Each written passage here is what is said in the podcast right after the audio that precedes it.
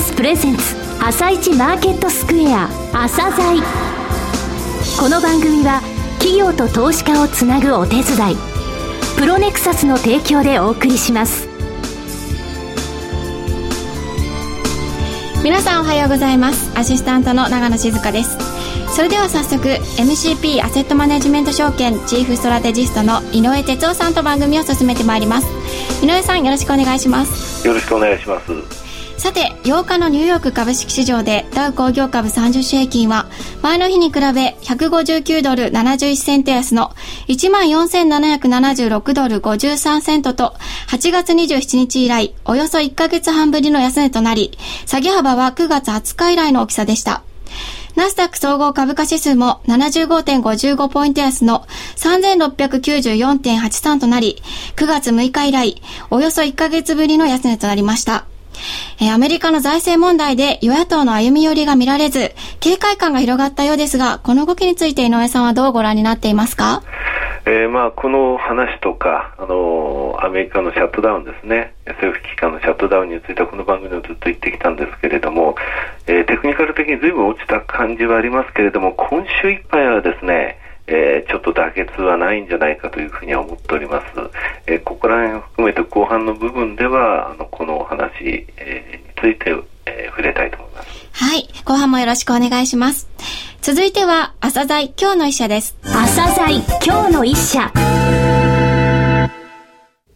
本日は、投資家の誰もが知っている日本屈指の総合デベロッパーをご紹介いたします。えー、東証一部上場、証券コード8802、三菱地所さんです。お話しいただきますのは、代表取締役専務執行役員でいらっしゃいます、加藤城様です。本日はよろしくお願いします。よろしくお願いいたします。えー、三菱地所さんの主要事業といいますと4つ、えー、ビル事業、それから住宅事業、都市開発事業、そして海外事業ですけれども、えー、まずは主要事業であります、えー、ビル事業についてお話しいただけますでしょうか。はい。えー、ビル事業に、えー、おいては、東京丸の内地区を中心に、はい、えー、オフィスビル、えー、商業施設を開発し、えー、長期的に保有して入居いただいているテナント様から賃料いただく賃貸事業を主たる事業としています。東京駅前の丸の内地区、約120ヘクタール。120ヘクタール。はい、この中には約110棟のビルがありますが、えー、当社はその3分の1の約30棟のビルを保有しております。え代表例として、えー、もう皆様ご存知だと思いますが、丸ビル。丸ビル。はい、えー、それから新丸ビルが挙げられます。はい、その他ビル事業には、まあ、商業施設事業も含まれています。はい、えー、丸の内におけるオフィスビルとの複合商業施設以外に、今年の春オープンしました、マークイズ、えー、港未来、それからマークイズ静岡、これマークイズというブランドで、はい、えー、商業施設今呼んでおりますが、こういうようなあ大型商業施設、えー、そして御殿場、止水などでプレミアムアウトレット、このアウトレットを展開中でございます。なるほど。えー、残りのですね、3事業、えー、住宅事業、都市開発事業、海外事業についてもお話しいただけますでしょうか。はい。えー、まず、住宅事業でございますが、はい、えー、主にマンションを開発し、個人のお客様に分譲する事業を行っております。はい、ザ・パークハウスというマンションブランドを展開しております。まあ、首都圏を中心に全国で年間5000個程度の供給をしておりまして、えー、一時取得者層を主なターゲットとして安定的な売り上げを図っていきます。次に、まあ、都市開発事業でございますが、えー、丸の内以外において、ビルや、えー、物流施設を開発し、えー、完成後に投資家に、えー、売却をしております。まあ、不動産証券化といった手法も活用しております。はい。え最後に海外事業でございますが、えニューヨーク、ロンドンでオフィスビルを保有しまして、え賃貸事業を行っているほか、え近年ではアジア地区での事業にも参加して、えおります。はい。テレビ CM でですね、この頃三菱地所を見に行こうと。いうのは非常に流れてます、ね、ありがとうございます。あの、なかなか三菱地所がですね、海外でもあのように大きなビルを開発して、はい、まあ、街づくりに貢献しているとい。うことを、なかなかご存知にならない国内の投資家の皆さん、あるいは一般の方もいらっしゃるということで、あの、コマーシャルでですね、えー、少し海外でも頑張っているというところを見せているというのが現状でございます。はい事業規模、えー、業績についてお話をさせていただきますと、えー、今期の売上上高の見込みが1兆700億円、はい、営業利益が1600億円、えー、最終利益についても580億円となっております、えー、大手のデベロッパーの中でもですねこの営業利益ベースの利益率の高さというものがですね、えー、御社の魅力、えー、他社さんと比較されるときに出てくることなんですがその営業利益の7割以上を占めるのが先ほどご紹介いただきましたビルえー、事業なんですけれどもね、えー、このビル事業ですけれども、この丸の内エリアにおけるビル事業の歴史、えー、変遷みたいなものについてお話しいただけますでしょうか？はい、えー、我々が世界一のビジネスセンターを目指して長年再開発をしあの進めているのがこの丸の内でございますがこの歴史、えー、遡ること100年以上、はい。えー、1890年えー、明治23年に、えー、三菱の2代目社長岩崎彌之助が明治政府から陸軍省用地だった、えー、丸の内一帯の払い下げを受けたことに始まります。明治23年ですね。はい日本の発展のためにも欧米諸国に並ぶ日本のビジネスセンターをまあ構築するという構想で購入をいたしました。1894年に日本初の近代的オフィスビル、三菱1号館の建設を皮切りに、3階建て赤レンガ造りの建物が立ち並ぶ一丁ロンドン。この一丁っていうのは、道路と道路の、まあ、間のエリアのことを言うんですが、まあ、当時ですと、まあ、100メートル以上の幅のエリアのことを、まあ、一丁と言ったわけですが、はい、一丁ロンドンと呼びまして、えその後は最新鋭のオフィスビルが立ち並ぶ一丁ニューヨークと言われる時代を迎えまして、まあ、この当時から着実に日本のビジネスセンターとして歩みを進めていました。えー、1960年代に入りますとオフィス需要の急激な高まりを受けまして、えー、オフィスビルの建て替えと外区の整備を進めまして、えー、丸の内は日本の高度成長、経済成長を支えてきました。はいえー、そして当社では1998年から、えー、丸の内再構築を進めています。はい1998年から2007年の10年間を第一ステージと呼んでいます。1998年からの10年間ですね。はい、これを第一ステージと呼んでおりまして、はい、この10年間で5000億円を投資しまして、えー、当社のフラッグシップビルであります丸ビルの建て替えからスタートしまして、えー、6棟のビルを建て替ええー、24時間稼働の国際ビジネスセンターへと変貌を遂げました。はい、えー、現在2008年から次のステージ、次の10年間の第2ステージとして、す、で、に3棟のビルが進行しています。えー、当初、私申し上げた、あえー、三菱1号館という、えー、最初のビル、えー、1894年、ですが、これをもう一回ですね、復元したビルが、このステージの中に含まれています。3階建ての赤レンガ造り、はい、はい、今、美術館となっております。はい、えまあ、世界で最もインタラクションな、かつ、活発な街と、インタラクションが活発な街ということで、はい、で世界で最も交流が活発な街を目指すべく、美術館をはじめとする、まあ、文化機能を整備し、丸の内を文化、芸術の通り漂うビジネスセンターへの転換を図っています。まあ、加えて国際的な都市環境層が本格化する中で、東京をアジアでナンバーワンの都市とするべく、えー、海外企業の誘致など、海外から日本への需要取り込みも、まあ、強化しているということでございます。はい先ほど当社丸の内で30棟のビルを保有、約30棟のビルを保有しているというふうに申し上げましたけども、10年間で6棟、6棟程度をまあ建て替えるというペースで、えー、行く場合ですね、はい、30棟すべてを建て替えるのに50年がかかることになります。はい、まあ一度にすべてのビルを建て替えるのではなくて、常に建て替えがなされること、えー、最新の技術や機能をその場その場、あその時その時取り込み、えー、お客様のニーズに応えられ、えー、続けることが、あまあ、丸の内の特徴とも言えると思います。なるほど非常に面白かったですね。1894年日清戦争の頃ですね。その頃も、えー、3階建ての赤レンガ造りの建物が立ち並ぶ一丁楼のがあったと、はい、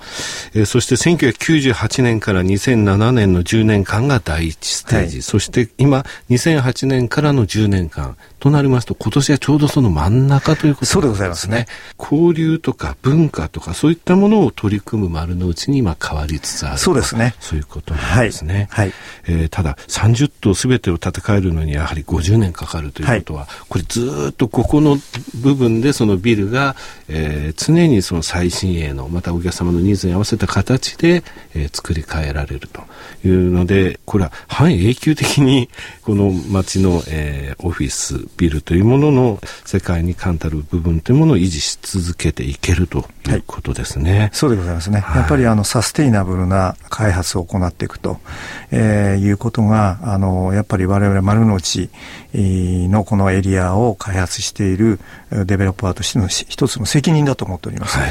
常に進化していく街を創造するということに常に、えー、心がけているということでございます。はいえー、それではですね、現在のオフィスビル全体としてのですね、市場環境についてお話しいただけますでしょうか。はい、えー、東京都心は2012年度に、えー、各社の大型開発に伴う大量の新規供給がありましたが、はい、えー、現在は新規供給が、まあ、一段落して、えー、空室率は穏やかな改善傾向にあります。はい、えー、マーケット全体の一つの指標である、まあ、不動産情報会社の三木商事の空室率データあも穏やかに改善に向かっておりまして、はい、えー、3月末のデータは空室率8.56%でございます。はい、一方、当社の丸の内オフィスの3月末空室率は3.66% 6と、まあ、非常に低い水準になっております。はい、まあ、これは2011年3月11日の東日本大震災以降、安心安全へのニーズが高まりまして、オフィスニーズがこう二極化したことが大きく影響しています。二極化したはい。はい、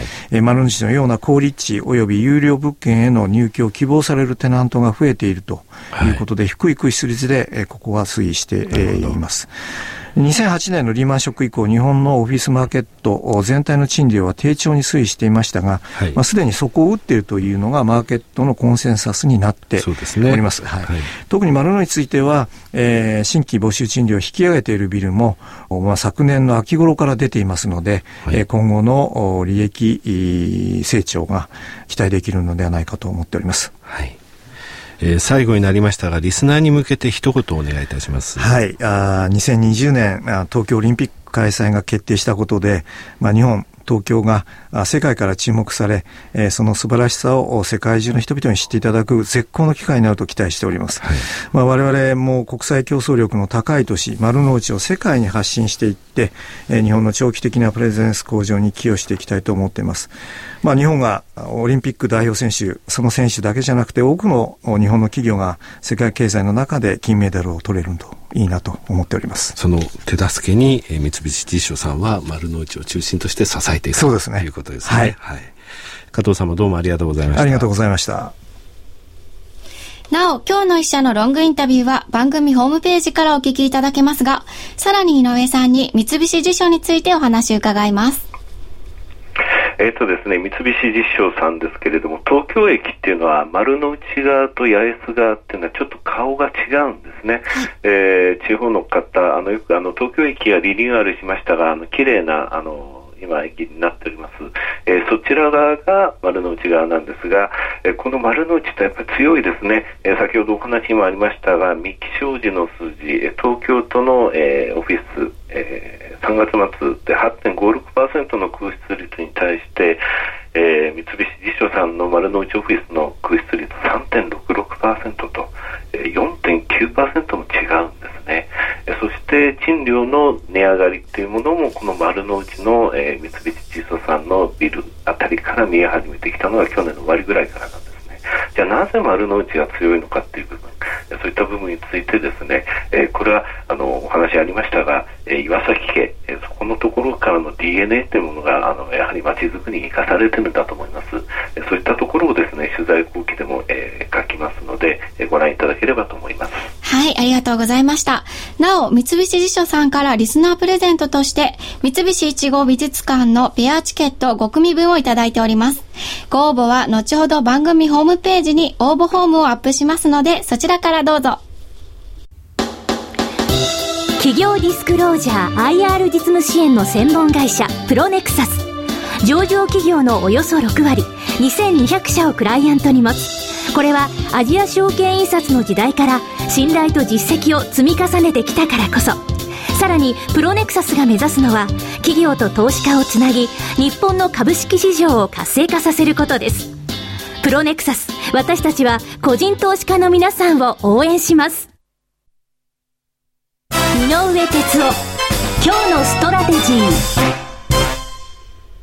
それでは井上さん、後半もよろしくお願いします。はい、あのアメリカ株ですけれども、ずいぶん落ちてきました、えー、ダウの25日移動平均は2.96%、えー、RSI の14日につきましては15.01と、えー、かなり低い水準まで来てましてね、えー、今日って言いますか、今週あたりで、日柄的にもいいかなという印象なんですが、やっぱり今週のところにつきましてはなかなか妥結がないだろうという話をしました。ここについてお話ししますとね、えー、10月10日から11日にかけて G20 の財商中央銀行総裁会議があります。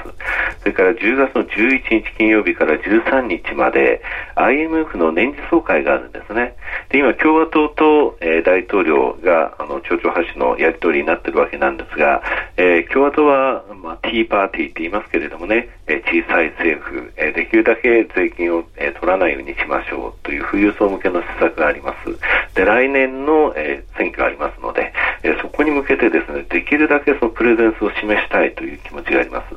で、この10月の10日、11日の G20 財商中央会議、中央総裁会議、中央銀行総裁会議ですね。ここでかなりアメリカ叩かれると思うんですよ。はい、この話については。で、それを待ってるというか、えー、そういったところまでは別にその前に妥結して、えーなんてますか、えー、オバマ大統領の、えー、顔を潰さないということに共和党にとっては何のメリットもないということがあるんですよね。で、昨日、えー、ベイナー下院議長とオバマ大統領それぞれ、えー、電話会議など記者会見しましたけれども、えー、物別れに終わってます。オバマ大統領も、えー、デフォルトのリスクが現実的な問題であると。えー、共和党の提案、新たな超党派委員会を作りましょうって言ってるんですが、これも拒否。えー、それから国債の利払い、えー、それから、えー、退役軍人に対する、えー、支払い、えー、そういったもの優先順位を決めていかなければいけないみたいなね、そういう話まで来て、ちょっと、えー、アメリカ株の方は昨日はちょっとあの大きな裏裏れになりましたね。ナスダック2%下げてます。それで、ただ、全体を見ますとね、政府機関が閉鎖された後、え、ニューヨーク証券取引所、え、ナイスとかナイスって言われますが、この出来高の速報値見ますと、昨日は7.3億株ありましたけれども、大体5.9億株から7億株ぐらいで推移してまして、え、あまりそのローバイ売りとは出てなかったんですね。えー、昨日はあの結構ハイテク株中心に利食いが出ましたが、え、現物市場としてはちょっと落ち着いてます。ここで気をつけなきゃいけないのが、なぜか債券がある程度買われてるんですよね。これ本当は国債が利払いがどうなるっていう話ですので、最も売られなくてはいけないはずの債券は株が売られると債券買われるという状態になっているわけですね。となると、やや投機的な動きも入ってますということを示していると思います。その投機的な動きっていうことで言いますとね、アメリカの恐怖指恐怖指数、ビックスってあるんですが、これは昨日の時点で20.34%まで上昇しました。今年4回上昇した時っていうのは大体19%、えー、18%、20%、そこら辺だったんですが、そのピークのところまで来てます。えー、去年の12月に22%ありましたので、えー、今週終わって来週妥結、えー、3連休明けに日本株も上昇、えー、そういうシナリオになるのがベストでしょうね。はい、わかりました。今日もありがとうございました。来週もよろしくお願いします。はい、この後は東京市場の寄り付きです。朝鮮この番組は企業と投資家をつなぐお手伝いプロネクサスの提供でお送りしました。